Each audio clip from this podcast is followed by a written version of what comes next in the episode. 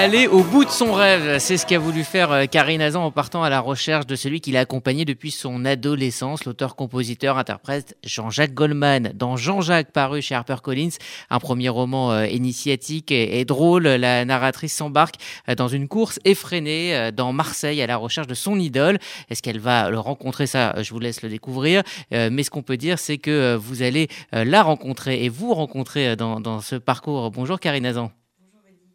Bienvenue euh, sur RCJ. Alors, euh, vous ne faites pas de mystère, hein, la, narratrice, pardon, c'est bien vous, hein, scénariste, réalisatrice, auteur, installée donc depuis peu euh, à Marseille, et vous commencez votre livre en expliquant votre honte, votre décalage, celui d'une ado fan de Goldman qui peu à peu va enterrer sa passion parce qu'elle a peur du jugement des autres qui eux écoutent The Cure, qui écoutent Gainsbourg. Mais est-ce que c'est si grave d'aimer Goldman? On aime tous Goldman. oui, mais c'est vrai qu'à l'époque euh, je me suis retrouvée un peu minoritaire.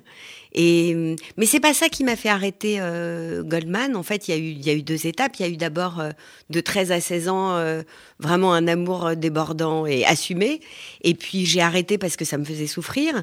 Et puis c'est dans un second temps en fait pendant mes études secondaires, on va dire, où j'ai rencontré des gens qui étaient peut-être un petit peu snobs, on va dire aussi. Et là, j'ai commencé à avoir un peu de mal à me dire, oui, à me dire euh, que euh, c'était, euh, ça devait rester quelque chose de secret et, et de honteux un peu.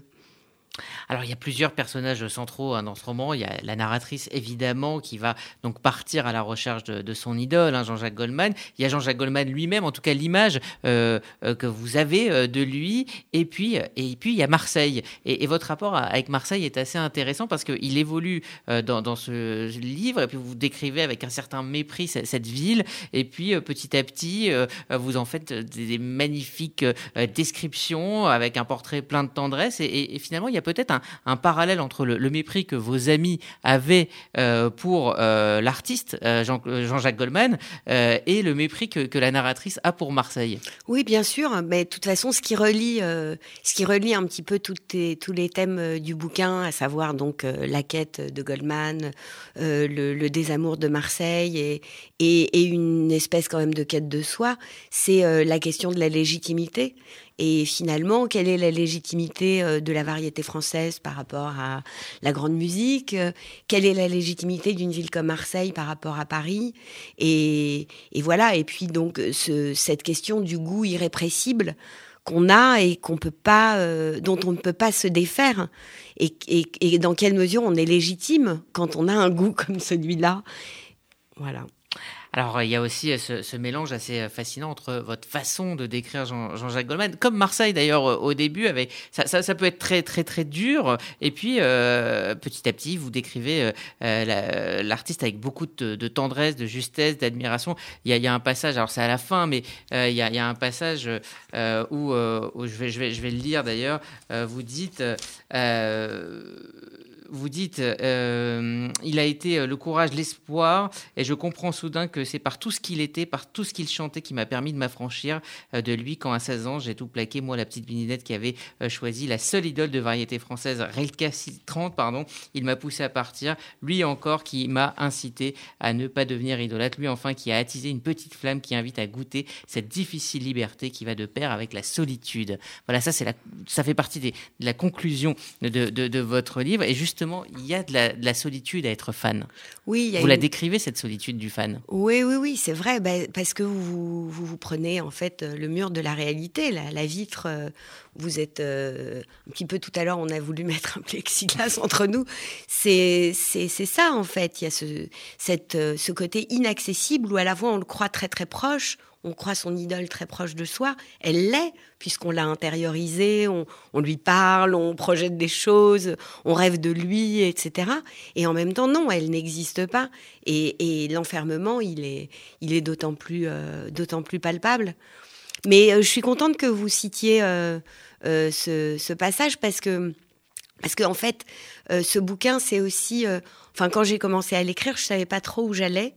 Euh, et euh, ben, on s'en parlait tout à l'heure. C'est vrai qu'il euh, y a ce truc de, de se dire peut-être que je suis partie à la recherche de quelque chose qui n'existe pas, qui n'a peut-être jamais existé ou qui n'existe plus, et qui en, en l'occurrence ne ressemble pas, n'est probablement pas Jean-Jacques Goldman, mais peut-être l'énigme de l'adolescence, l'énigme du premier amour, ou l'énigme, ou tout simplement une quête de sacré.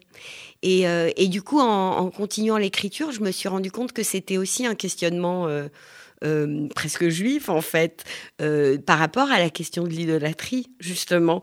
Qu'est-ce que, dans quelle mesure est-ce que euh, quand on est quand on veut être collé comme ça à une croyance, on n'y arrive pas et ça n'a plus de sens et c'est rien? Et, justement, le, fait de se, détacher, d'avoir, de créer de l'espace en fait, et de plus être dans dans l'idolâtrie, quoi, mais de voir l'autre. Alors justement, comment euh, euh, avoir cette distance nécessaire pour être fan et ne pas être frustré et ne pas être euh, malheureux? Ben, je pense que du coup, il faut transformer le, le, mot fan en admirateur respectueux et surtout en adulte, en fait. C'est-à-dire que dès lors où vous êtes adulte, vous n'avez plus les mêmes. ouais, vous n'avez plus le même besoin d'être rempli comme ça euh, par quelque chose qui n'est pas vous. A priori, c'est vrai que là, c'est l'histoire quand même d'une identité en devenir qui du coup va s'entortiller dans autour d'un nom, d'un nom écran qui va qui va projeter ce qu'elle est et qui va la définir. Et plus vous êtes adulte, plus vous savez quand même euh, a priori euh, ce que vous êtes. Donc la limite, elle est plus facile à avoir. Ah, il y a ce passage intéressant où la narratrice, donc vous, hein, a la tentation de se rapprocher d'un fan club. Euh, mais elle trouve que le fan club, c'est quelque chose où, voilà, euh, presque de, ridicule. Et puis elle se rend compte finalement que euh, le fan club euh, de Jean-Jacques Goldman, Goldman, ressemble à Jean-Jacques Goldman lui-même. C'est-à-dire qu'il a la même euh, sobriété et il y a cette, cette envie, cette tentation de créer des liens avec des gens qui ont la même passion que vous et finalement de sortir de cette solitude tout en ayant conscience que voilà de ne pas vouloir rentrer dans l'idolâtrie et, et, dans cette religion où on fait des exégèses du, texte de, Jean-Jacques. Quoi. Ben, il y a, c'est la narratrice là pour le coup, elle est tiraillée parce que c'est vrai qu'au départ, euh, l'idée euh, du fan club la, rebute. Et en même temps, euh, c'est vrai que tout d'un coup, elle se retrouve avec des gens qui ont la même passion qu'elle, c'est formidable. Mais ça reste très éphémère. Parce que ben là, pour le coup, c'est ce que j'ai ce que j'ai vu quand j'écrivais. Un moment, je, suis rentrée, je me suis baladée, j'ai surfé et je suis tombée sur, sur un groupe comme ça. Et c'est vrai que en revanche, vous avez des pages euh, de fans sur Facebook qui sont finalement moins, euh, euh, moins caractéristiques, qui vont poster des photos, qui vont poster des jours d'anniversaire, qui vont. Donc ça, ça, dépend des sites aussi, mais oui, non, pour le coup, je trouve que ça peut aussi vous renvoyer à votre solitude quand même. Alors cette euh, quête hein, de Jean-Jacques Goldman euh, dans, dans ce, dire ce, road movie un peu dans Marseille, euh, parce que on, voilà, on vit les rues de Marseille aussi à travers votre livre. Ça va se transformer en, quête assez rocambolesque. Alors on va croiser des, personnages en couleur, comme par exemple des, des, sosies, enfin des jeunes comédiens. C'est aussi une mise en abîme de votre propre métier, de, de vos métiers de, de, scénariste et réalisatrice. et ça va se transformer donc très vite en projet de documentaire. Et dans ce documentaire, vous scrutez d'abord les réactions euh, des gens comme si finalement le regard des autres, c'était ce qui vous empêchait de vivre votre passion. Les réactions des autres quand vous leur dites je vais faire un documentaire sur Jean-Jacques Goldman parce que je suis fan et vous les filmez. Pourquoi?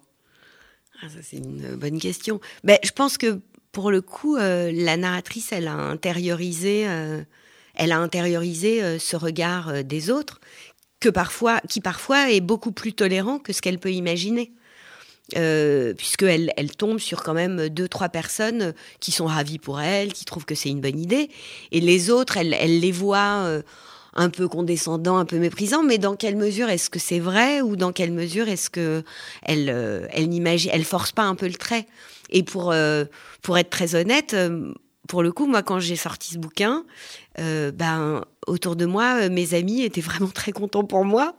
Euh, et personne ne m'a dit, mais pourquoi t'as, pourquoi t'as choisi Goldman? Bah, c'est presque une évidence, c'est-à-dire qu'il est, c'est la personnalité préférée des Français, tout, tout le monde l'adore, et c'est vrai qu'on a l'impression qu'il y, a une sorte de, voilà de, honte, hein, j'en parlais euh, au début, euh, d'aimer Goldman, alors que finalement il, fait consensus en France. Aujourd'hui, il fait consensus. Même dans la qualité de son travail. Aujourd'hui, Mais, Mais c'était euh, pas forcément le cas quand vous cas. étiez ado. Non, pas du tout dans les années 80 quand il a démarré. D'ailleurs, euh, il y avait eu un, un- à l'occasion d'un de ses concerts, il avait, euh, il avait euh, fait un collage de, de tous les articles euh, dégueulasses qui avaient été euh, publiés à son sujet et il avait marqué merci quand même d'être venu et il l'avait distribué à tous euh, à tous ceux qui étaient venus l'écouter. Il y a de très beaux passages où vous décrivez justement la sensation du, du, concert. Vous racontez vos souvenirs, enfin la narratrice raconte ses souvenirs d'adolescence à, ces moments très très très forts. Et c'est des moments de solitude aussi. hein. C'est des moments où vous partagez pas, vous le partagez simplement avec l'artiste. Oui, bah après il y a d'autres moments qui sont des moments de, communion collective euh, quand on, quand il nous fait tous chanter ensemble et tout ça. Mais c'est vrai que globalement euh, il y a quand même euh, cette solitude là. Et puis et puis quand on quand on est fan, je pense quand on va à un concert. pour voir un artiste et pas quand on va à un concert avec son amoureux par exemple le, centre de gravité il est vraiment sur la scène quoi alors que si vous retournez à un concert euh, même d'une personne que vous aimez, mais avec la personne que vous aimez, euh, le centre de gravité, il n'est pas au même endroit, il est plus entre, dans votre couple, dans est-ce que la personne aime comme moi, etc. Alors que là, à cet âge-là, et dans ces conditions affectives-là, bah, C'est une émotion pure. Et Ouais. et oui. Et et il y a cette question qu'on se pose hein, tout au long du livre. Rencontrer son idole, très bien, on en a tous rêvé, mais pour lui dire quoi au final? Et c'est une question qui, qui vous taraude. oui, parce que comme je vous disais, en fait, je crois que... À en- part euh, je, je vous aime, merci. Oui, oui, non, mais c'est c'est- parce que finalement, euh, l'objectif, euh, si on peut, en- si je peux employer ce mot que j'aime pas, est-ce que c'était euh, vraiment de le rencontrer ou est-ce que c'était pas juste de se balader euh, dans Marseille, de me réconcilier avec Marseille, euh, de revisiter euh, mon adolescence et de me réconcilier avec mon adolescence, euh, d'essayer de- d'explorer comme ça, euh, euh, oui, tous ces souvenirs et, et, tous, et d'essayer de comprendre de quoi on est fait, plutôt que de le rencontrer lui. Maintenant, euh, si je pouvais le rencontrer, je pense que je serais très très heureuse. Mais, mais finalement, là, ce qui compte, par exemple, aujourd'hui pour moi, c'est que, enfin, c'est très joyeux pour moi de me dire que ce bouquin existe, plus que euh, Finalement, de l'avoir euh, de- réellement rencontré. Ouais, ouais. voilà. Et puis, vous posez cette question, hein, Karine Azan, cette question euh, philosophique. Est-ce qu'il faut aller au bout d'un rêve pour qu'il s'accomplisse pleinement? C'est écrit dans le livre. Ouais, ouais, ouais. Et ça, c'est une question effectivement qu'on se pose. C'est le, le- le chemin dont, dont vous venez de parler. Oui, bah parce que euh, peut-être que le chemin est plus important que, la destination, et puis peut-être que, euh, finalement, euh, d'avoir essayé de, décortiquer comme ça cette posture d'idolâtre, ça m'a fait arriver à ma forme à moi de vérité, et qui n'est pas dans la vérité de la personne de Jean-Jacques Goldman, mais qui est... dans toute autre chose, dans le chemin et dans, et dans la quête. On, on peut dire que ce roman, c'est un roman sur euh, la connaissance de soi, l'acceptation de soi aussi? Ah oui, oui, bien sûr, c'est un roman de, de j'espère, de maturité, oui, de, enfin pas de maturité, de début de maturité. Et j'ai l'impression aussi que la narratrice va, va quand même apprendre à. Elle est, on va dire, pleine de mépris au début, on va dire un peu parisienne, et puis. euh, et elle va avoir de la bienveillance et elle va apprendre à aimer tous les personnages qu'elle va croiser euh, au, cours de son parcours, finalement, jusqu'à s'aimer elle-même. Hmm, oui, absolument, c'est euh, un parcours euh, pour. c'est un parcours de résilience, même si le mot est un peu trop fort par rapport à, à ces petites souffrances. Mais disons que c'est vrai que ce qui m'intéressait, c'était de parler, de creuser le dérisoire, le dérisoire de l'exil euh, nanométrique à 3 heures de Paris, euh, le dérisoire d'un amour de fan euh, qui n'a pas de, qui est sans espoir, qui n'a pas d'avenir. Et en fait, en creusant ce dérisoire, aussi dérisoire soit la souffrance de la narratrice, elle existe quand même.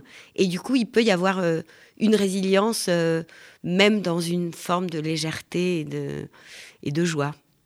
Et puis également, c'est un voyage dans les racines de la narratrice euh, qui colle à celle de, Jean-Jacques Goldman, c'est-à-dire cette histoire douloureuse de la Shoah. Euh, vous, euh, c'est du côté de, votre, votre mère, et vous vous rendez compte finalement dans cette enquête que c'est aussi quelque chose qui a énormément compté. Oui, bien sûr. Et avant même, avant même la chanson comme toi, avant même tout ça, il y avait le nom, le nom en fait était porteur de, quelque chose de très fort dans ma famille. Vous expliquez hein, l'histoire de la famille Goldman. Euh, non, j'explique pas la famille Goldman parce que justement, j'ai pas voulu documenter, j'ai pas voulu rentrer là-dedans. Mais en revanche, euh, il y a une concorde, enfin, il y a, une, une rencontre avec le, nom, puisque moi, mon grand-père euh, devait s'appeler Goldschmidt et puis il a changé de nom pour, pour plus d'assimilation, mais ça lui a pas. Enfin, ça l'a pas empêché d'être déporté. Mais, et c'est vrai que du coup voilà, euh, le nom Goldschmidt et le nom Goldman. Enfin, j'ai essayé de. J'ai pas essayé d'ailleurs, ça s'est imposé à moi, ça a surgi comme ça euh, quand j'ai écrit où je me suis dit oui, il y avait aussi ça en fait. Sans en avoir conscience à l'époque. Sans en avoir conscience du tout.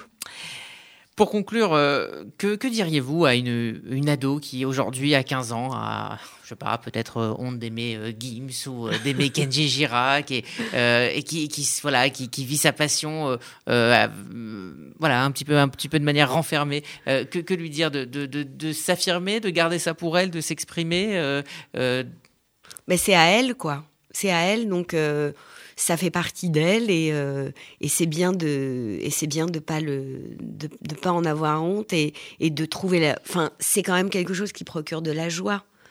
Donc euh, on va pas se priver de joie quoi Merci Karine Azan. Donc Jean-Jacques, euh, je le montre, il est disponible dans toutes les bonnes euh, librairies. Si vous êtes fan de Goldman ou même d'un autre artiste, vous allez vous y reconnaître. Vous allez surtout beaucoup vous amuser. Euh, c'est chez Harper Collins. Et puis pour terminer, évidemment, je résiste pas à l'idée de vous demander quelle est votre chanson préférée. On en a tous, tous une chanson préférée de, Goldman, mais la, vôtre. Ben, ce serait Il suffira d'un signe. Eh bien, on va l'écouter pour conclure cet entretien. Merci Karine Azan. Merci Rudy.